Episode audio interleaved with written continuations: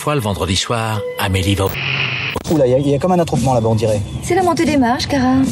Cannes, le festival, ça vous dit quelque chose? The film that won the Palme d'Or to Town. Wait, wait, wait, go Et d'ailleurs, il y a déjà un truc qu'il faut pas que j'annonce. Après toutes ces années de métier, ça me fait toujours un petit frisson. Peut-être je vais me voter Le Pen après ça. Madame, je n'écrirai rien sur ce film, c'est une merde. Vous le savez, il faut respecter cela. Nous ne sommes responsables de rien, nous nous excusons d'avance, bienvenue dans Pardon le cinéma jour 12 Putain, c'est la fin du festival de Cannes, on arrive vraiment bah, dans la dernière ligne droite parce que ce soir est remis la Palme d'Or et tous les prix de la sélection. C'est un moment qui est un petit peu attendu et je suis autour de la table, alors on est de moins en moins, les gens partent au combat, meurent, disparaissent. C'est un vrai slasher ici, hein. Ah, on sait jamais lequel va disparaître après. Hein. et spoiler alerte, je suis la final girl. Et effectivement, salut Sophie et salut Alexis. Salut Victor. Oh, vous avez compliqué, hein. Ouais, je- je- y a plus rien là. Y a- y a- T'as pris un forfait voyelle en fait, il y a plus Ouais, les consonnes. Bref, euh, aujourd'hui on vous parle donc des derniers films qui ont été présentés en compétition, à savoir Showing Up et Un Petit Frère. On fera un détour par Cannes classique parce qu'on n'a pas parlé beaucoup de Cannes classique et si on parle pas de Chantons sous la pluie, Sophie brûle des trucs. Donc euh, on est obligé de parler de Chantons sous la pluie, c'est obligatoire. Et on terminera avec le dernier film qui a été diffusé à Cannes, à savoir le dernier film hors compétition, Mascarade de Nicolas Bedos. On commence tout de suite avec Showing Up de Kelly Ricard avec Michelle Williams, un film qui nous raconte qu'avant le vernissage de son exposition, le quotidien d'une artiste et son rapport aux autres, le chaos de sa vie, va devenir sa source d'inspiration. Voilà le résumé du film, un l'avant-dernier film qui a été diffusé en compétition au Festival de Cannes, et c'est Alexis qui s'y est collé, parce que les horaires étaient vraiment une galère hier euh, pour voir les films en entier. Du coup, Alexis, qu'est-ce que tu as pensé du nouveau Kelly Ricard dont on avait déjà parlé dans l'émission avec First Co? Bah, tu fais bien de souligner quand même euh, le- la problématique des horaires parce que moi j'ai dû quitter la salle euh, à peu près 25-30 minutes avant la fin du film. Putain, Parce que sinon j'aurais raté le Léonore Serrail que je tenais quand même à voir parce que c'est le dernier film de la compète, ça me faisait chier de le rater. Euh, je pense que c'est un film qui s'adresse, enfin qui va s'adresser aux, euh, aux aficionados euh, de Kelly Reichardt, à ceux qui ont l'habitude de son cinéma, parce que moi je trouve que c'est un, c'est un film qui est pas euh, antipathique nullement, mais qui a ce, ce vrai gros problème d'être prévisible en tout point. Quand on connaît un tout petit peu euh, le cinéma de Kelly Reichardt, comme c'est mon cas, parce que je l'ai j'ai un peu survolé, euh, on s'attend à cette, cette rhétorique filmique de plans fixes qui dure un peu longtemps, euh, avec une, une actrice qui est toujours à, mi-chemin entre euh, la tristesse et la résignation, avec un film qui est toujours sur une espèce de tonalité douce amère entre la comédie euh, un peu noire et puis parfois le, le, le drame euh, euh, tourmenté. C'est vraiment un film taillé sur mesure pour le- les festivals de cinéma indépendants euh, américains, notamment le festival de Sundance, euh, qui moi ne m'a jamais surpris, ne m'a jamais vraiment euh, emporté. Mais encore une fois, je trouve pas ça mauvais. C'est juste que je je je pense que Kelly Reichardt par moment a tendance à s'enfermer dans sa zone de confort et d'un seul coup on n'est plus vraiment face à des, des, des effets de mise en scène qui pourraient être signifiants, on est face à des automatismes. Moi j'ai vraiment l'impression de voir une partition qui a déjà été jouée, qui a déjà été répétée plein de fois, se répéter à nouveau. Et ça me laisse ça me laisse relativement froid, on va pas se mentir.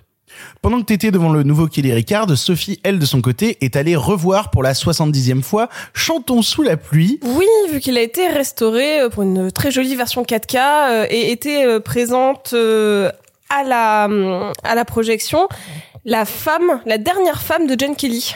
Donc, Eh ben. donc il y avait Patricia Ward Kelly qui a été mariée à Jane Kelly de 1990 à 1996, date de mort de Jane Kelly. Et donc euh, elle, a, elle était super enthousiaste de pouvoir continuer à partager le travail de son de son défunt euh, mari. Ils ont, En- ils ont combien d'années de différence euh? 42. C'est-à-dire que quand Jane Kelly tournait Chantons sous la pluie et donc le co-réalisé, parce que ça aussi, j'ai un truc sur lequel je voudrais que les gens entendent, ce n'est pas que Stanley Donen qui a réalisé Ch- Chantons sous la pluie, puisque c'est Jane Kelly qui l'a co-réalisé, qui a notamment réalisé les scènes de danse. Et la restauration est magnifique. Et ce que je voulais dire juste, c'est que c'est toujours bien quand on a quelqu'un qui a hum, qui a connu de près ou de loin un artiste qu'on a plu et qui vient euh, faire perdurer un souvenir, euh, une mémoire, un héritage. Et c'était vraiment très touchant. Donc le film va ressortir en salle. Le film a été réédité par Warner euh, en très beau coffret il y a pas longtemps. Euh, si vous n'avez jamais vu Chantons sous la pluie, découvrez-le sur grand écran. C'est absolument fascinant, surtout dans une très belle restauration euh, qui euh, qui est sublime, vraiment sublime. Pour avoir vu le film, c'est pas exagéré, plus de 30 fois. Là, j'avais l'impression de redécouvrir certaines scènes tellement euh, j'avais l'impression de voir un film actuel tellement la, ré- la restauration était précise. Bref, Chantons sous la pluie, ça fait partie de ces beaux moments de Cannes Classics où euh, bah il y a encore euh, du cast ou genre des gens qui viennent présenter un film qui était pourtant sorti en 52, Mais 51. t'a- T'avais commencé l'anecdote, tu l'as pas terminé sur le fait Pardon, que, que c'était- Oui, euh, oui, bah, la fatigue, tout ça, tout ça. Bah en fait, euh, quand Jane Kelly faisait euh, Chantons sous la pluie, bah euh, sa, sa femme n'était pas née. voilà, quelle voilà, voilà. ambiance Mais bon, euh, mais après, euh, elle, elle, elle en parle très bien hein, Ah, encore de son mari. certain, voilà, c'est tout.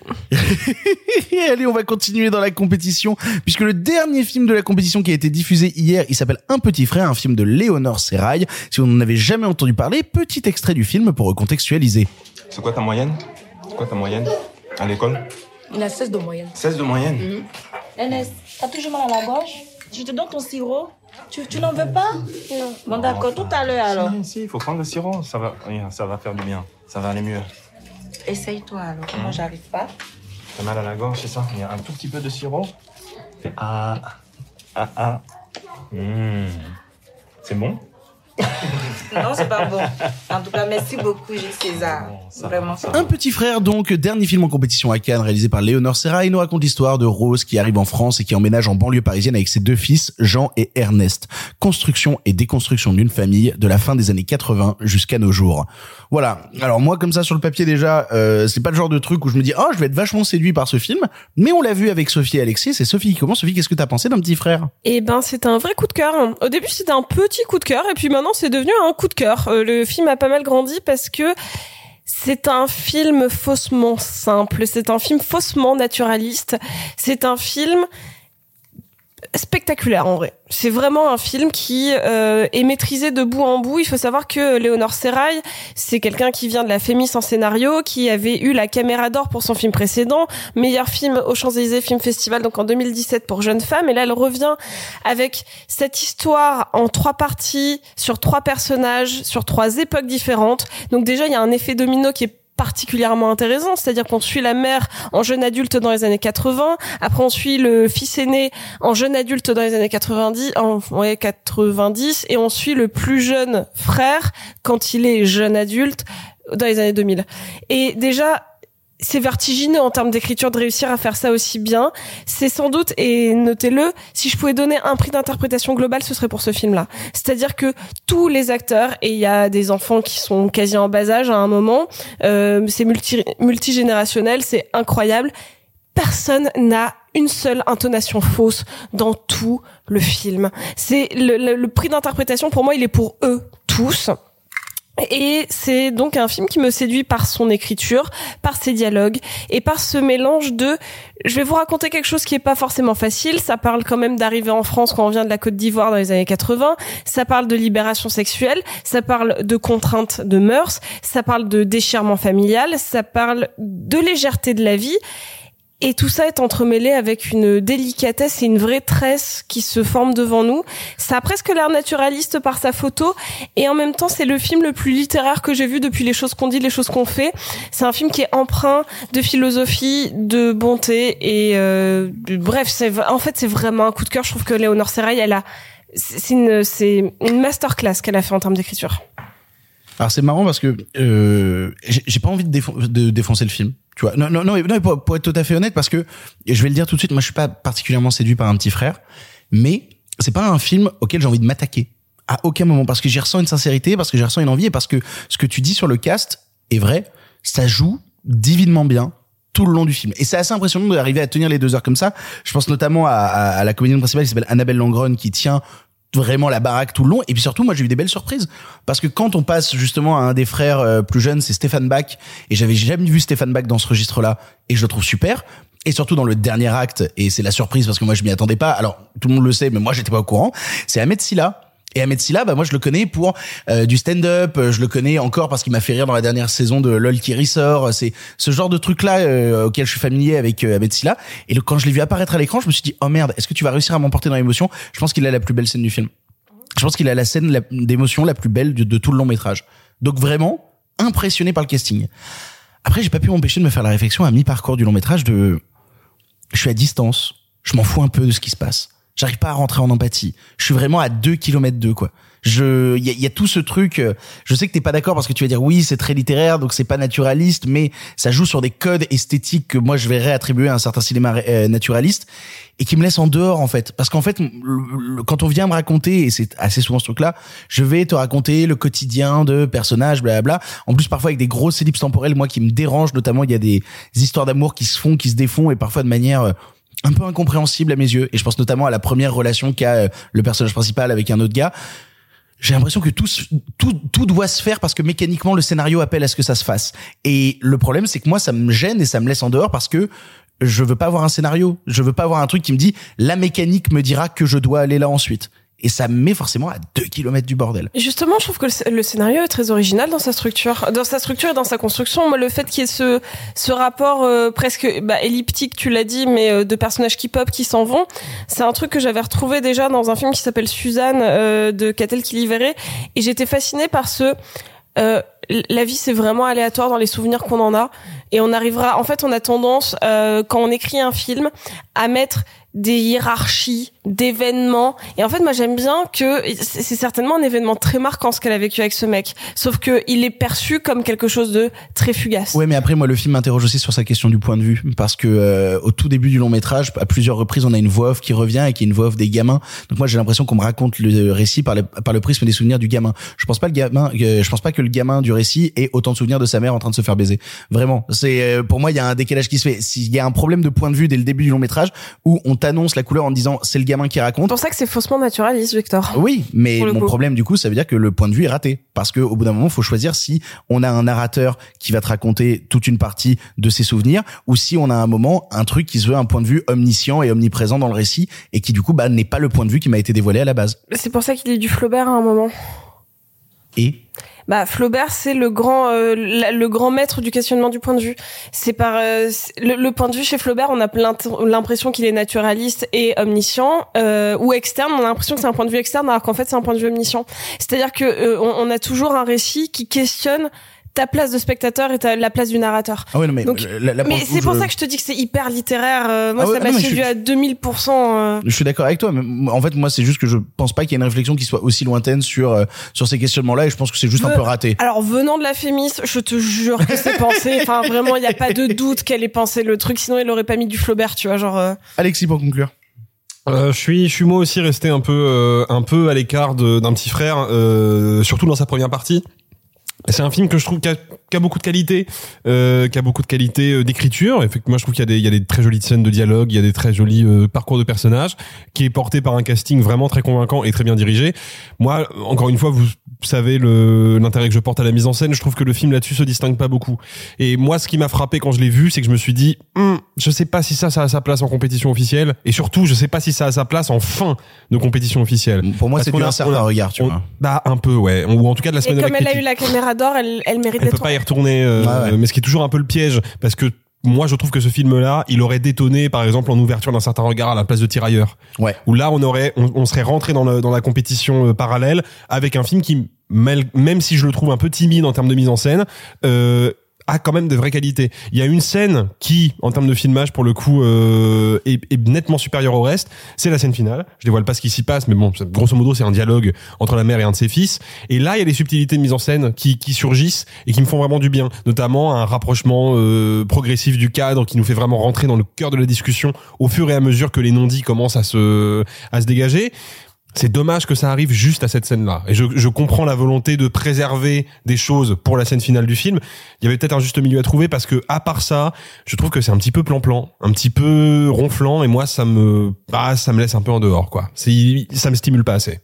On est divisé sur ce dernier film de compétition qui est Un petit frère, mais vous avez entendu Sophie, si vous êtes en accord avec ce que pense Sophie. En tout cas, tout le monde est d'accord pour dire que c'est pas honteux et que c'est un, c'est un film Alors- assez réussi. Alors ça, je pense qu'on est tous d'accord. Je pense que là, clairement, là-dessus, Complètement. voilà, on n'a rien. euh, c'est juste que je pense que c'est un truc qui te séduit, qui te séduit pas, tu vois, Ça, qui je te suis prend, bien. qui te prend En, pas. en fait, si je le prends un petit peu à cœur, c'est que c'est typiquement un film qui, je pense, va euh, rebuter par son sujet qui peut être considéré comme euh, larmoyant ou quoi que ce soit, alors que je pense que faut au moins dire aux gens que le, le film est vraiment réussi et Ah qu'il bah, n'est pas pathos de ouf. Ça hein. a pas le pathos ni le misérabilisme de, de- du Dardenne. Voilà, c'est à je 100 voulais- 000 lieux. Hein. C'est comme je vous encourage à le découvrir, il sera à mon avis pas énormément distribué, donc euh, c'est pour ça. euh, Allez-y, c'est pas un mauvais moment où vous allez vous dire oh mon dieu, c'est encore un quotidien un peu difficile. Non non, c'est assez léger.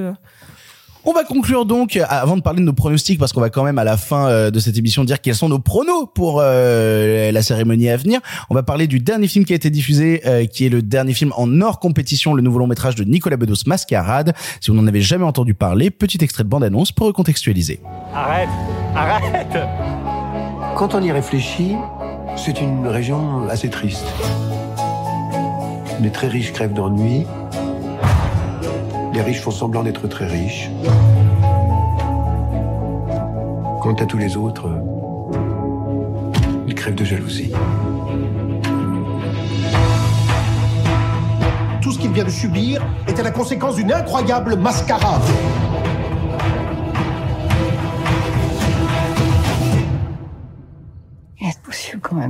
Mascarade, donc, nouveau long métrage de Nicolas Bedos avec Pierre Ninet, avec Marine Vact, avec euh, François Cluzet et aussi Isabelle Adjani, mais aussi Charles Berling. Mais je peux continuer vraiment longtemps parce que le casting est plutôt euh, plutôt coriace. On nous raconte l'histoire d'Adrien, un séduisant danseur à la carrière brisée par un accident de moto qui dilapide sa jeunesse dans l'oisiveté de la Côte d'Azur, entretenue par Martha, une ancienne gloire du cinéma. Sa vie bascule lorsqu'il rencontre Margot, fascinante créature qui vit d'arnaque et de manipulation. Ensemble, ils vont fantasmer une vie meilleure et mettre en place un stratagème diabolique, une mascarade sentimentale. Je trouve le pitch plutôt clair, tu vois. C'est plutôt carré, ouais. Moi, je trouve ça plutôt pas mal. Je vais commencer concernant euh, Mascarade de Bedos parce que euh, je me suis jamais caché d'être un, un grand défenseur de son cinéma, surtout que euh, à l'époque où il s'est lancé dans le cinéma Nicolas Bedos, il y a eu une sorte de levée de bouclier de la part de toute une partie de la critique française de euh, le petit con qui faisait des chroniques un peu rigolotes à la télé, maintenant il va essayer de faire du cinéma ou quoi. Et je trouve que dès Monsieur et Madame Adelman, il a impressionné, avec une véritable envie de créer de l'image de cinéma, avec une véritable envie euh, consciencieuse dans son écriture, de d'essayer de construire un scénario un peu alambiqué avec plusieurs temporalités et tout. Il a eu envie de faire du bel ouvrage.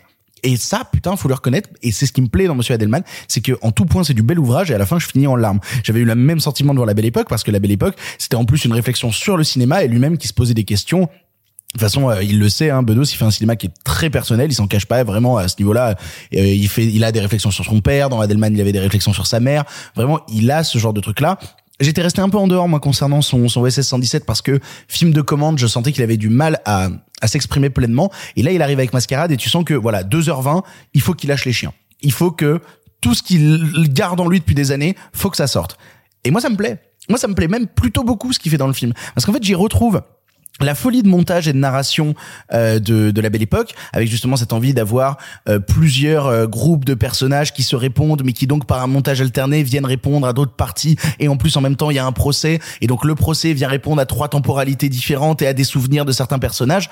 C'est tellement alambiqué niveau scénario, mais c'est fait tellement consciencieusement que je suis jamais perdu. Je suis toujours pris dans le flux du montage et, et le film m'emporte. Avec en plus encore une fois cette folie amoureuse qui vient justement euh, de Adelman, mais qui, est dans un registre beaucoup moins naïf qu'avant. Je sens plus cet amoureux transi qui vient me raconter à quel point l'amour ça peut être beau et à un instant ça peut te sauver. Tu sens qu'il a passé d'autres étapes, qu'il a vécu des déceptions, qu'il y a des choses beaucoup plus torturées. Et j'y vois quand même un côté, et je suis obligé de le dire, un côté un peu misanthrope et cynique de bah euh, la vie c'est de la merde et l'amour c'est de la merde et on sera tous déçus. Mais ça m'emporte quand même. Ça m'emporte aussi parce que c'est tenu par des comédiens de talent. Pierre Ninet en tête qui, qui, qui bourre le film, mais surtout, parce qu'on va parler que de Pierre Ninet, mais les comédiennes du long métrage, et notamment Isabelle Adjani, qui est sur un registre vraiment pas facile à tenir, qui est toujours sur la ligne et qui tombe jamais à côté parce que c'est, Adjani. Et Marine Vact, je pense que c'est le meilleur rôle de la carrière de Marine Vact. Vraiment, sans déconner, elle est flamboyante dans le film et elle-même en plus est dans une difficulté parce que elle joue un personnage, mais en même temps elle joue un personnage qui joue un personnage. Donc on est encore une fois sur cette idée même pour les comédiens de devoir jouer sur plusieurs niveaux de lecture. Et c'est ça qui me plaît dans le cinéma de Bedos, c'est que je trouve ça jamais artificiel, je trouve ça toujours pour euh, au service de ce qu'il essaye de raconter. Après, on pourrait débattre de plein de choses sur long métrage que je suis encore essayé, en, train d'essayer d'analyser. Mais moi, ce que j'en garde pour l'instant, c'est un film avec énormément d'idées de mise en scène. Il n'y a jamais un plan gratuit, un, un plan nul en mode OK, ben on va faire ce plan, juste on va poser la caméra et puis point, on va se faire ce champ contre champ. Non, il y a toujours une envie d'un mouvement. Il y a toujours une envie de cinéma qui s'en dégage. Et putain, si le cinéma français avait continuellement ses envies de cinéma, ses envies de ouais, comme je dis, c'est consciencieux, c'est du vrai bel ouvrage euh, Mascarade. Et j'ai plutôt beaucoup aimé le film. Alexis. Euh, moi, c'est un film qui m'a laissé dubitatif pour le coup. Je suis sorti de la salle hier en me disant, Hum, je suis pas certain d'être entré dans le dans le dans le projet. À la réflexion, je, je le trouve euh, globalement euh, pas mal. Moi, en fait, le souci que j'ai, c'est que je pense que c'est un film qui souffre un petit peu de la frénésie euh, créative de son de son auteur parce qu'il est toujours dans le trop plein.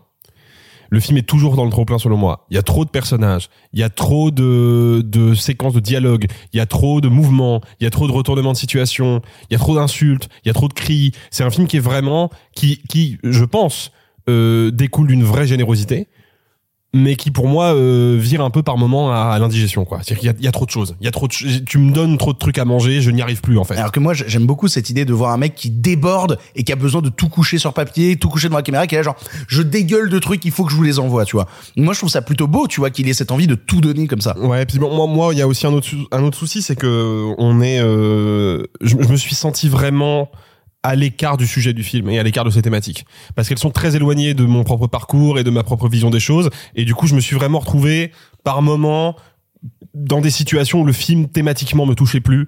Et c'était c'est compliqué de rester accroché à un film quand il est euh, toujours dans le trop plein et qu'en plus de ça il y a un ancrage thématique qui est manquant. Maintenant euh, j'ai pas passé une séance euh, exécrable mais je voilà ma- mascarade je souffle un peu le chaud et le froid dessus je suis je suis encore un peu un peu perplexe. Mais c'est marrant parce qu'on en parlait hier soir, t'es sorti du film en disant, ah, je sais pas, et on en reparlait ce matin et tu disais, en vrai, en y réfléchissant, il y a comme non mais il y ça, a, il a des vraies ça. qualités il a des vraies qualités de mise en scène dont tu as déjà parlé hein, je vais éviter de, te- de, de répéter ce que tu as déjà dit mais il a des vraies qualités de mise en scène il y a une vraie envie de cinéma ça c'est certain la photographie est très soignée La photographie est très belle, c'est le, c'est Laurent Tanguy qui avait fait, aussi fait la photo des films de Cédric Gimnez ou de l'événement. Exactement, mais c'est c'est c'est c'est du bel ouvrage. Tu l'as dit, tu l'as avec raison, c'est du bel ouvrage.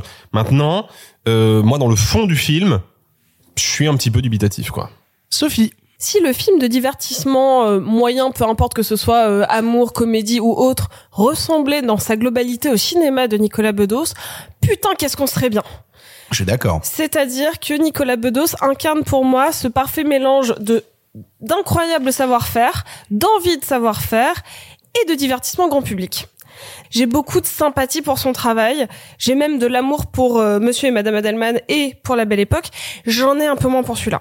C'est-à-dire que le film, pareil, euh, que ce soit hors compétition ou pas, nous on n'était pas comme euh, tous les, les, les pingouins qui sont venus voir ce film parce qu'ils ont été invités par la région. On s'était tapé 20 films avant et c'est vrai que d'un coup on arrive dans quelque chose qui détonne parce que bah là on est sur euh, malgré tout du, du, du grand public un peu psychédélique par son euh, par son rythme, mais on reste sur quelque chose. On sortait du un petit frère qui parle de l'arrivée. Ah bah putain, ouais, hein. Vous voyez, on on a on a quand même bouffé du cinéma euh, soit très autorisant, soit social, et là on arrive devant un film qui malgré tout est assez léger par sa thématique. Bah, c'est un polar euh, façon années 70 On- sur on la n'est pas Riviera. loin, on est euh, on n'est pas loin d'une construction de thriller érotique Ouais. euh, avec un peu de sexe mais pas trop graphique sur euh, quelque chose de tout en tension et je pense que je suis juste pas complètement rentrée dedans euh, la fatigue n'aidant pas Cependant, je reconnais tellement de qualités. Je trouve que c'est euh, que c'est un putain de directeur d'acteur, que Pierre Ninet, euh, il est presque en-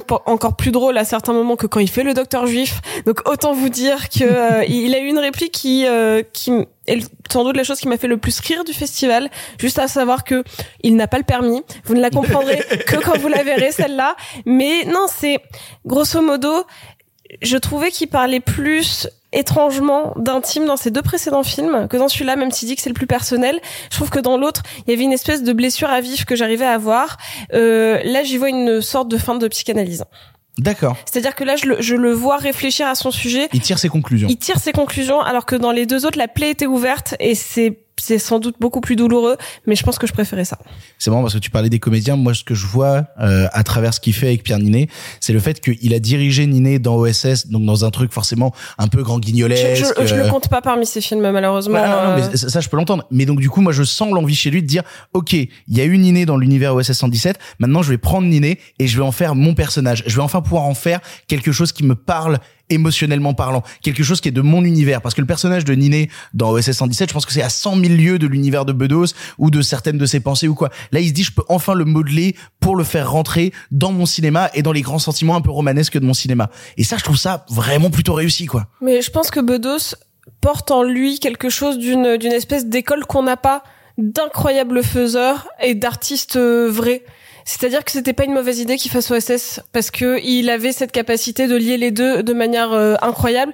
Malheureusement, ça ne prend pas pour moi d'un point de vue humoristique, mais d'un terme purement technique et en termes de qualité de film, je pense que c'est un des meilleurs euh, réels grand public qu'on ait. Et j'ai grand public dans le meilleur sens du terme. Hein. Attention, oui. c'est pas du tout. Ce que je veux dire, c'est qu'il ne, conscientise pas un cinéma autorisant, mais qu'au contraire, il fait quelque chose pour séduire le grand public. Bah, t'as as complètement raison. Moi d'ailleurs, le, pour l'anecdote, je suis pas un très très grand fan de La Belle Époque, euh, même si je le reconnais comme pour Mascarade de vraie qualité. Et j'ai pas vu Monsieur et Madame Edelman qui sont incroyable. Euh, mais par contre, moi j'aime beaucoup le C117 qui est pour moi euh, un des derniers exemples là dans le paysage du cinéma français d'un film de studio qui a été fait consciencieusement et qui est pas juste euh, de la confiture au cochon quoi. Il y a, un y a un truc vraiment, il y a une qualité visuelle euh, dans le film. Et en plus, Nicolas Bedos comprend le genre euh, qui tourne en dérision quoi. Et c'est malheureusement assez rare. Mais c'est marrant parce que j'ai vraiment l'impression que Bedos c'est le mélange de l'artisan et de l'auteur. On est vraiment à mi-chemin entre les deux. Là où certains se mettent vraiment dans des cases en disant moi je suis un artisan ou d'autres qui disent moi je suis un auteur. J'ai l'impression que Bedos a envie de naviguer entre les deux. Et c'est quelque chose qui nous manque en France actuellement. Oh, putain, ça je suis bien d'accord. Vous l'aurez compris, on est plutôt positif sur Mascarade. Donc Oui, euh, oui, oui. le film sort début novembre. On aura l'occasion d'en reparler. Euh, on va arrêter de, de parler de tout ça parce que maintenant on va aborder un autre sujet qui est. Oula, alors j'avais plein de blagues sur quel autre sujet on pouvait aborder. Euh, non, on va essayer. On va faire un truc. Je veux pas qu'on le fasse par prix. On va essayer de le faire par film. On va se reciter tous les films de la compétition. Et vous allez me dire si oui ou non vous pensez que tel film peut repartir avec tel ou tel prix. Est-ce que ça vous va comme manière de faire? Parfait. Nickel. Du coup, en sélection officielle, on va commencer tout de suite par Holly Spider. Est-ce que je suis le seul à l'avoir vu, Holly Spider? Oui. Euh, oui, nous on l'a pas vu. Ouais, Holly Spider, je pense que ça peut prétendre à quelque chose. Parce que le sujet est choc et qu'en même temps, c'est véritablement tenu, que ça te raconte quelque chose de l'Iran d'aujourd'hui, pour un film en plus qui n'a pas pu être tourné en Iran et où euh, littéralement une partie du casting est aujourd'hui menacée euh, de mort, quoi, pour, pour ce qu'ils ont fait dans le film. Je pense que Holly Spider, de par son côté aussi très social et ce qu'il raconte de la situation des femmes en Iran, est plutôt un truc qui pourrait repartir avec un prix et séduire notre jury. Je pense que ça, c'est possible. Donc lequel tu mettrais? Euh, mais alors moi je pense que tu vois ce serait un prix du jury ou un grand prix. Ce serait quelque chose comme ça je pense pour Holly Spider sans hésitation. Euh, les amandiers de Valérie Bruni Tedeschi. Pareil. Là aussi je suis tout seul à ouais. Euh, je pense qu'il aura rien. Je pense qu'il aura rien, ouais. C'est un de mes coups de cœur perso. Le film a grandi en moi tout le long du festival. Je me rappelle qu'à l'époque, j'ai déjà vu quelques réticences et tout. Et en fait, je me suis rendu compte à quel point certaines scènes bien précises des amandiers m'ont marqué profondément. Et notamment une scène avec euh, le chanteur de Balavoine en fond. Je euh, me suis pas remis de cette scène. Je me pose encore des questions dessus. Et je pense que le film aura rien. Ou alors un prix d'interprétation féminine pour son actrice principale qui est euh, Nadia... Euh, non, j'ai jamais son nom de famille. Celle qui jouait dans Babysitter de Monia Chokri. Voilà, je pense que elle, à la limite, le seul prix qu'il peut y avoir, c'est un prix d'interprétation féminine pour elle. Du reste, euh, je pense rien du tout. Les crimes du futur de Cronenberg, euh, rien. Hein. Euh, bah, alors, il se trouve que, encore une fois, je l'ai pas vu. On commence définitivement par que les films Ouais. que j'ai ratés Ouais, pendant ce festival. là c'est compliqué. Hein. Euh, non, moi, en fait, euh, Kristen Stewart, prix d'interprétation féminine, on n'est pas à l'abri. Elle est très en retrait comparée à Léa Seydoux dans le film. Léa Seydoux est beaucoup plus en avant. Elle, Kristen Stewart, elle joue vraiment une fanzouze euh, euh, qui est dans son coin et qui est là genre euh, Vigo, j'aimerais trop que tu me mettes des coups de couteau STP. Ouais, je sais, mais le, le, le, le- les bruits de couloir du festival de Cannes, moi, ont plus résonné avec Kristen Stewart qu'avec Léa Seydoux, étrangement. J'ai beaucoup plus entendu parler de. Kristen Stewart dans le film que de Léa Seydoux. Bah, parce qu'elle est plus marquante, oui. Euh, ensuite, on a Tori et Lokita. Ça, c'est bon, tout le monde l'a vu. Euh, rien. rien du tout pour les Dardennes. Si, il aura peut-être un prix du scénario, un prix du jury. Ouais. Après, du scénario Ah pour Tori et oui, je serais pas surpris. Vu la fibre euh, sociale du script, je, Je, franchement, un petit frère près du scénar. Peut-être, oui, peut-être. Ça, oui. Ça, bah, beaucoup plus que Tori et Lokita, quoi. Euh, Mais après, euh, je, ouais, non, je pense qu'il aura rien, mais euh, ouais. voilà, c'est parce que c'est les Dardennes. Ouais. Voilà. C'est compliqué. Euh, on a ensuite Stars at Noon de Claire Denis. Rien. non, alors les bruits de couloir disent que c'est un prix d'interprétation féminin. Oh mais non mais c'est pas possible ça. Euh, oui, mais ça pourrait. Hein. Ça pourrait être Margaret Qualley. Oh là là, mais non mais elle est pas elle est pas super dans le film en plus. Elle est pas là. dingue. Hein. Elle est pas dingue. Non mais vraiment je, je capte pas l'idée. Euh, frères et sœurs de Desplechin, rien du tout. Non, là non. mais là, non. là, c'est. Bah, c'est Je notre- pense que Desplechin est encore en train de se mordre les doigts d'avoir présenté ce film-là en compétition officielle. hein. Ah bah là Euh, c'est notre The Last Face de cette année hein, c'est c'est compliqué. euh, ouais, hein. ouais, pas loin. Ouais. C'est, c'est, c'est vraiment, vraiment nul. Ah, c'est vraiment très raté. Euh, alors, Close de Lucas Dont, c'est le film qu'on a raté de la compétition, voilà, et qu'on pourra pas rattraper. Mais Claude, je le vois repartir avec un prix du jury ou un grand prix, moi. Ouais, je pense, je mise sur un grand prix. Surtout que le film, encore une fois, a fait un gros bruit sur la croisette quand il a été diffusé euh, hier soir. Oui, mais qui a beaucoup euh, divisé. J'ai vu une partie de la presse euh, être en mode ultra positif, je sors en larmes, et une autre partie qui dit, euh, ouais, c'est quand même des grosses ficelles pour te faire chialer, sinon ça a pas beaucoup d'intérêt, quoi. Est-ce que les grosses ficelles auront marché ou pas? C'est la question qu'on va se, qu'on, qu'on- à laquelle euh, on répondra ce soir. Peut-être qu'on aura vu le film s'il gagne. Peut-être on l'aura vu, oui. Ouais, tout à fait. Alors, en parlant de chialer d'ailleurs, ensuite c'est Armageddon Time de James Gray. On adorerait qu'il reparte avec quelque chose. On adorerait. Il aura rien, mais je pense que c'est un peu une palme du cœur euh, pour nous. Euh, Bah, alors, il aura peut-être rien, mais encore une fois, euh, ce serait pas déconnant qu'il y ait un prix qui tombe pour Jeremy Strong ou pour Anna Tawai. Ce serait Non. pas surprenant. Non, non, non, il y aura, non, Impossible. pas du tout. impossible. Pas du tout. Par contre, un grand prix, si jamais, je, je le vois pas repartir avec une palme, mais c'est le chouchou de toute la presse. Ouais. Tout, tout pays confondu, c'est le chouchou. Ouais. Donc, ça m'étonnerait que le jury passe complètement à côté. Et j'y vois pas de prix d'interprétation, donc euh, Mais chaque malheureusement. année à euh, Cannes, euh, le jury et la presse, c'est quand même euh, ça. rarement raccord. Hein. Mais euh, dans mon cœur, c'est la palme. Ensuite, on a les bonnes étoiles de Hirokazu Koreeda, qui je pense aura pas grand chose, mais euh, moi ça me rend très triste. Je pense que, en fait, c'est le genre de film auquel tu as envie de filer un petit prix, un prix du jury, un prix du scénario. C'est c'est ce genre de truc là, moi, que, que je verrais bien euh, autour des, des, des, des bonnes étoiles de, de, de Koreeda, qui est un film qui m'a- m'a particulièrement touché. Un petit prix du scénario, peut-être. Ouais. Ça, ça, ça se joue aussi. Je- C'est pas je pas forcément. étonné. que- On a ensuite Nostalgia de Mario Martonnet. Euh, prix d'interprétation masculine. Je le, je le dis, je le pense. Voilà. Je comprends pas. Mais lui, il est super dedans. Non, il se balade, il, est, il a une tête quasi monolithique tout le film, il joue le grand Oh, oui, naïf. mais, euh. mais il, il le fait bien et je pense que ça séduira le jury. Euh, non, mais je, je- sincèrement, je le, je le vois assez venir aussi. euh, Ouais. Après, on n'a pas beaucoup de films à Cannes cette année où on a un lead rôle masculin aussi identifié qui tient tout le film. euh. Puis il faut le tenir, hein, le début du film. hein. Je sais que pour nous c'est le début, mais pour lui ça a dû être de- des semaines et des semaines sur euh, comment créer un une interprétation autour du deuil, euh, Ouais. subir la vieillesse de sa mère, euh, le souvenir, c'est pas quelque chose. La nostalgie n'est pas un sentiment facile à mettre en image, euh, et lui il le porte bien. Donc euh, Moi non, je suis d'accord. voilà. Non, je pense qu'il va repartir avec un prix masculin. Je vois personne d'autre en fait, de toute manière. Bah, ensuite, on a RMN de Moonju qu'on va aller rattraper cet après-midi parce que euh, Parce qu'il y a un fort potentiel de palme d'or, paraît-il, sur Ouais. RMN. et là on trempe des genoux. Euh, Il y a euh, Triangle of Sadness de Ruben Osloon. Rien. Non mais vous avez pas envie qu'il reparte avec quelque chose. Est-ce qu'il peut repartir avec quelque Bien chose? sûr, il peut repartir Alors, avec une palme. Et il peut repartir avec une palme d'or. En Ouais. fait, je pense que Triangle of Sadness, c'est palme d'or ou rien. Ah, tu penses à ce Ah point-là ouais, ouais. je suis d'accord avec Alexis. Je vois pas pourquoi, je vois pas pourquoi il récompenserait euh, le film d'Osloon avec un prix inférieur à la Palme d'Or qu'ils lui ont filé pour The Square. C'est où ils vont lui filer la palme, Ouais. ou ils vont récompenser d'autres films. Mais euh, pense je, pense qu'il aura. Moi, je pense qu'il l'aura C'est pas. c'est pas assez social pour le jury qu'on a. Ah, euh, C'est que ça? C'est littéralement un film qui Victor parle de Non, non, c'est pas un film. C'est un Social. film sur la société. C'est pas un film social.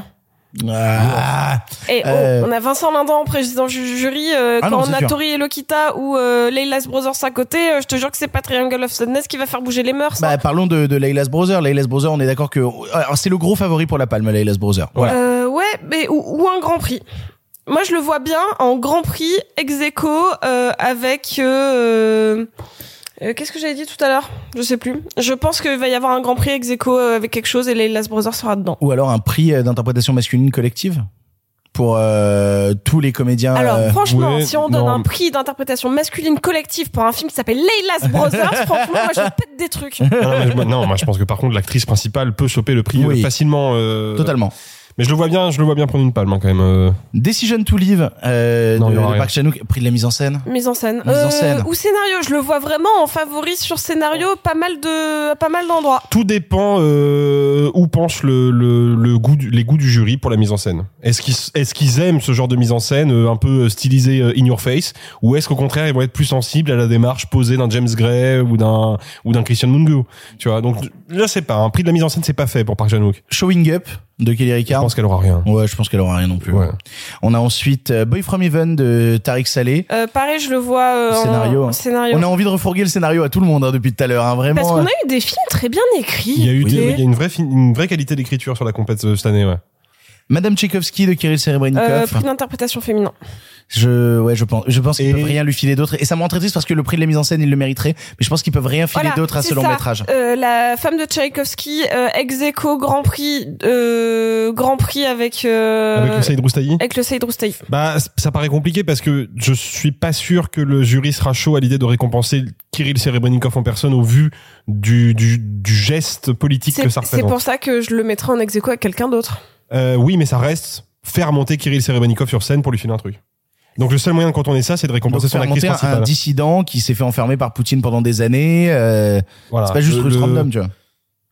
Russe random. Russe random. Même si bon, ils ont fait venir Zelensky pendant la cérémonie d'ouverture, donc en vrai ils sont déjà anti-Poutine. euh, Tout à fait. Donc bon, on verra. Mais On a ensuite un petit frère de Léonore Serra on en parlait tout à Ah, l'heure. peut-être un prix du scénario. Scénario, ce serait vraiment pas déconnant. On a Pacifiction de Albert Serra. J'entends des gens dire prix d'interprétation pour Magimel. Je suis moi, c'est c'est- je- c'est mon favori. Je pense qu'il va l'avoir. Je pense qu'il va le choper pour euh, pour Pacifiction.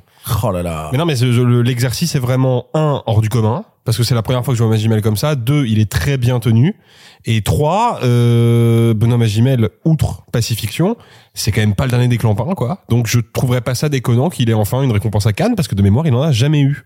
On a ensuite euh, EO, Ian, qui va être attrapé aussi cet après-midi de, de. Jadis Komilowski, qui là aussi fait partie des favoris pour, euh, pour la Palme du d'Or. jury notamment ou Ah, pour pour un prix du jury Ouais, j'entends pas mal le soit prix du jury, soit palme d'or. D'accord, très bien.